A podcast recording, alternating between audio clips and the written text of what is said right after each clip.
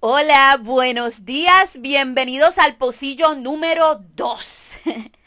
Hoy es sábado 1 de octubre y eh, hoy el pocillo es como medio de desahogo. Ya yo se lo advertí, estos son 40 días con la negra, o sea, tampoco es que yo voy a andar todos los días como tipo Bonifacio subiéndole el ánimo a todo el mundo. Así que les voy a contar eh, esto a manera de desahogo y me encantaría que ustedes me dejaran sus comentarios para ver si les pasa también. Mira, cuando tú retomas estudios universitarios que dejaste por un tiempo, yo no sé si a ustedes les pasan que integrarte otra vez a el proceso de ser estudiante es la cosa más difícil del mundo. Y es porque ya tu cabeza tiene otra manera de funcionar. Entonces, tratar de adaptarte otra vez a la realidad universitaria, qué cosa más difícil. Entonces, también pasa que las clases a nivel universitario es como una competencia de quién luce mejor, de quién es más ilustrado, de quién tiene más conocimiento. Entonces, eh, yo soy bastante distraída. De, hecho, yo siempre lo he dicho, yo tengo un déficit de atención no diagnosticado jamás. Bueno, diagnosticado por las chancletas de Doña Mami.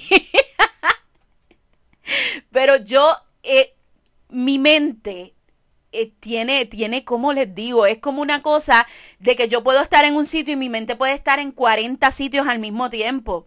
Entonces, a veces eh, sucede que cuando tú estás en, en, esta, en estos cursos universitarios y demás, y está todo el mundo eh, exponiendo con elocuencia, yo lo que estoy pensando, yo, ay Dios mío, se va a ir el agua en casa y yo no he lavado ropa, y esta gente hablando que sí de la humanidad, del mundo.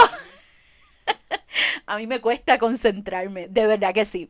Y la realidad universitaria es tan diferente a lo que tú vives, eh, pues como en mi caso, como madre, eh, en el aspecto laboral, como hija, como esposa, es bien diferente. Entonces esa gente vive en una burbuja de, de quién es más inteligente y uno tiene que estar como que tratando de concentrarte y tú dices, wow, hoy es jueves yo me puedo estar dando un vinito y estoy aquí peleando con esta gente, escuchando que aquel sabe más que el otro.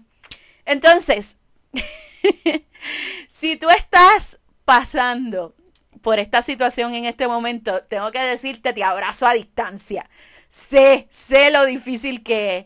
Y por otro lado, eh, a mí me ha funcionado que cada vez que me quiero quitar, cada vez que quiero decir, ¿sabes qué? Me voy a quitar yo tengo un montón de cosas que hacer como para yo estar compitiendo con esta gente que son chamaquitos que están en su casa 24/7 y tienen todo el tiempo del mundo para, para argumentar y, y pelear.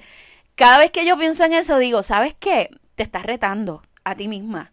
Te estás retando y lo estás haciendo porque tú quieres completar eh, un título universitario que dejaste a mitad pues mete mano y deja de quejarte. Eh, a mí, yo les confieso, yo siempre me quejo, me quejo, pero al final meto mano. Y eh, bien importante, en situaciones de análisis crítico y solución de conflictos, tú te das cuenta que es la experiencia lo que te pone por encima de esa gente que, que pretenden ser elocuentes. Así que mi consejo para ti esta mañana, no te quites, mano, no te quites. Este, me lo estoy dando a mí misma. Esto es como verme al espejo, no te quites, negra, no te quites. Eh, por más difícil que sea, eh, mantente ahí. A la larga, a la larga, te lo vas a agradecer a ti mismo, porque es algo que hiciste por ti. Que tengas un excelente día, te veo mañana.